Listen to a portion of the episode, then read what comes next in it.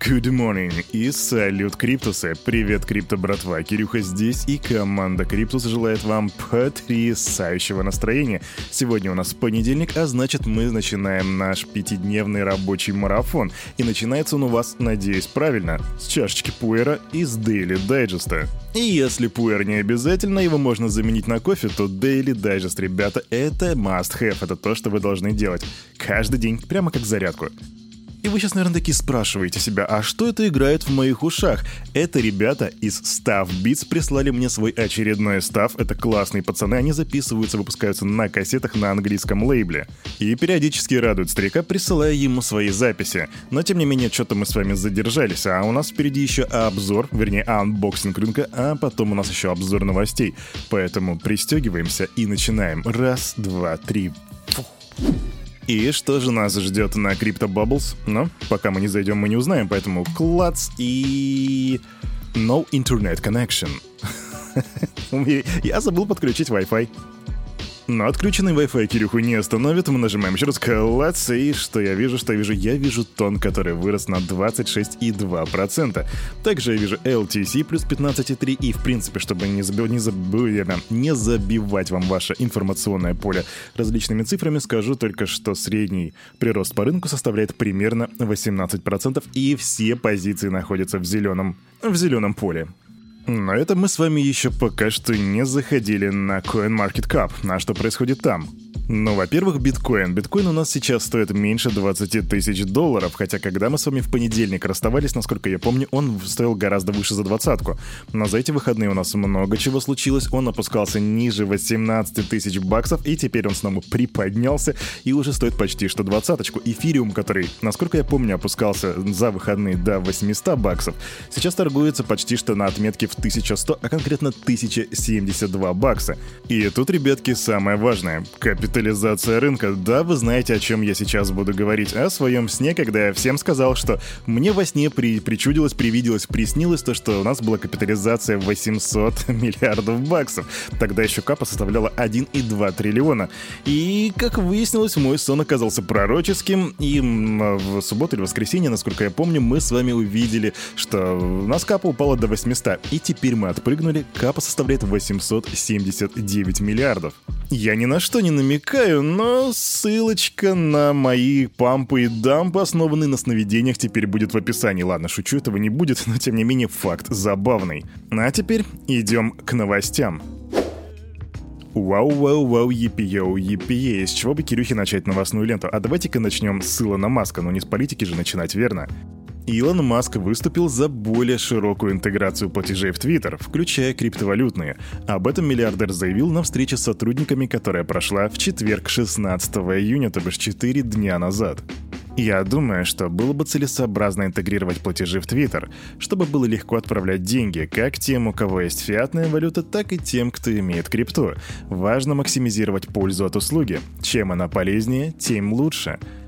Так подчеркивает Маск, а также он выделил три критически важных отрасли развития соцсети Twitter.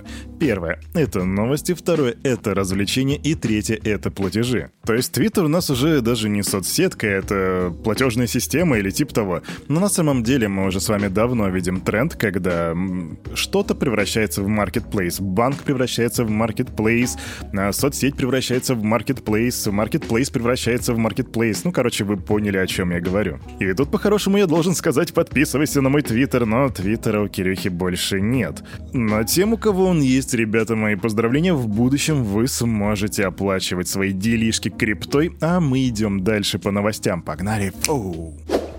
И прилетели в Россиюшку.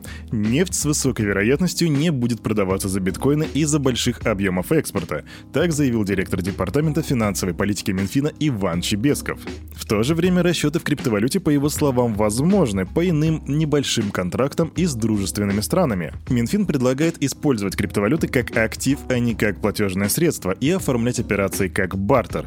Так поясняет чиновник. При этом он отмечает, что ЦБ и большинство банкиров не возражают против международных международных расчетов в криптовалюте. И это правда, эти новости я уже не раз для вас освещал, у нас до сих пор идет такой как бы батл между Минфином и ЦБ, и скорее всего компромисс будет заключаться в том, что на территории Россиюшки россияне не могут использовать криптовалюту, чтобы оплатить себе баночку колы, которой, кстати, скорее всего, тоже в ближайшем будущем не будет. Да, колышко вроде как тоже покидает Россиюшку, эх, 2022, ну хватит уже, перестань. Ну да не об этом, суть в том, что мы не сможем с вами использовать криптовалюту на территории России, а вот в меж там каких-то трансграничных межбанковских расчетах это в принципе будет возможно. И думаю, именно это и будет называться компромиссом между ЦБ и Минфином. Идем дальше. Квик новость и привет ребятам из Казахстана. Криптобиржи, зарегистрированные в Международном финансовом центре Астаны, он же МФЦА, смогут открывать счета в банках Казахстана согласно новым правилам. Документ был утвержден специальной рабочей группой, включающей представителей Нацбанка Казахстана. Что это значит, ты сейчас такой думаешь? Я тебе отвечаю.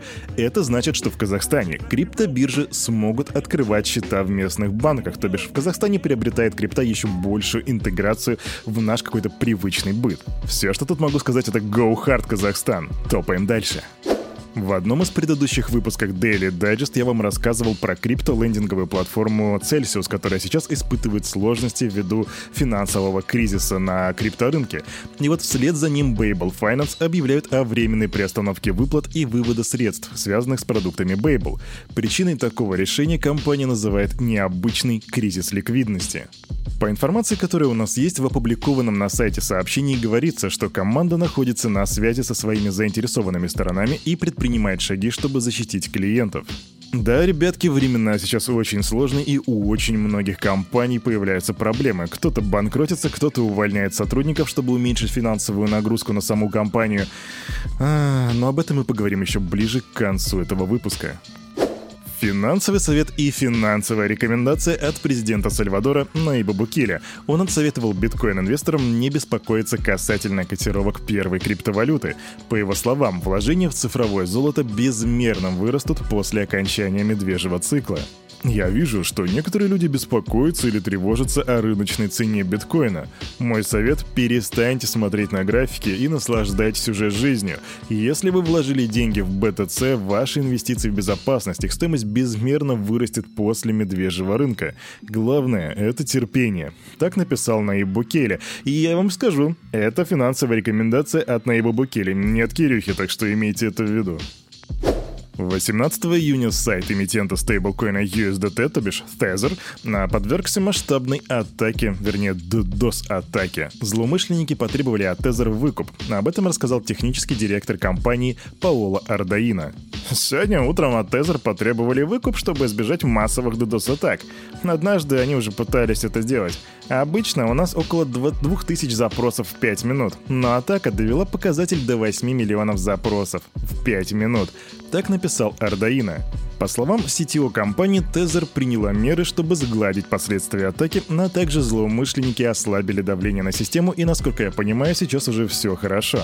Идем дальше. Текущий кризис в криптовалютной индустрии приведет к ее очищению, а запущенные во время медвежьего рынка прорывные проекты всегда добьются успеха. Такое мнение высказал миллиардер Марк Кьюбан в интервью Fortune. Он сравнил традиционные акции и криптовалютный рынок, и это, к слову, то, что Кирюха ну, очень часто делает. Так вот, по словам предпринимателя, исчезновение грозит компаниям, державшихся на дешевых и легких деньгах, но не имевших реальных коммерческих перспектив.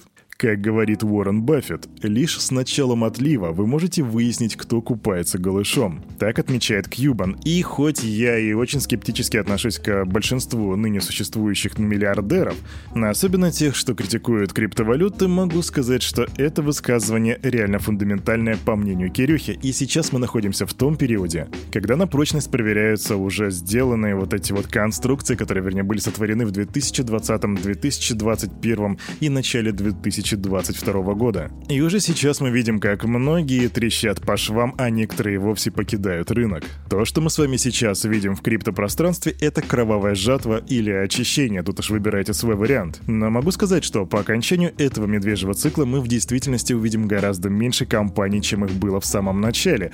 Да, Кирюха Капитан Очевидность говорит очевидные вещи, но вдумайтесь. Разве это не будет полезно для криптопространства, если все эти фановые, глупые, фантиковые проекты в конце концов исчезнут? И у нас останутся реально фундаментальные полезные вещи. Потому что мне почему-то кажется, что в последнее время мы как будто бы стали забывать про то, что такое крипта. Но об этом уже как-нибудь в другой раз. А на этом, на это утро у этого парня за вот этим микрофоном все с вами, как всегда, был Кирюха и команда Криптус желает вам продуктивной, невероятно классной, фантастической недели, а также шикарного продолжения этого дня. И помните, все, что здесь было сказано, это не финансовый совет и не финансовая рекомендация.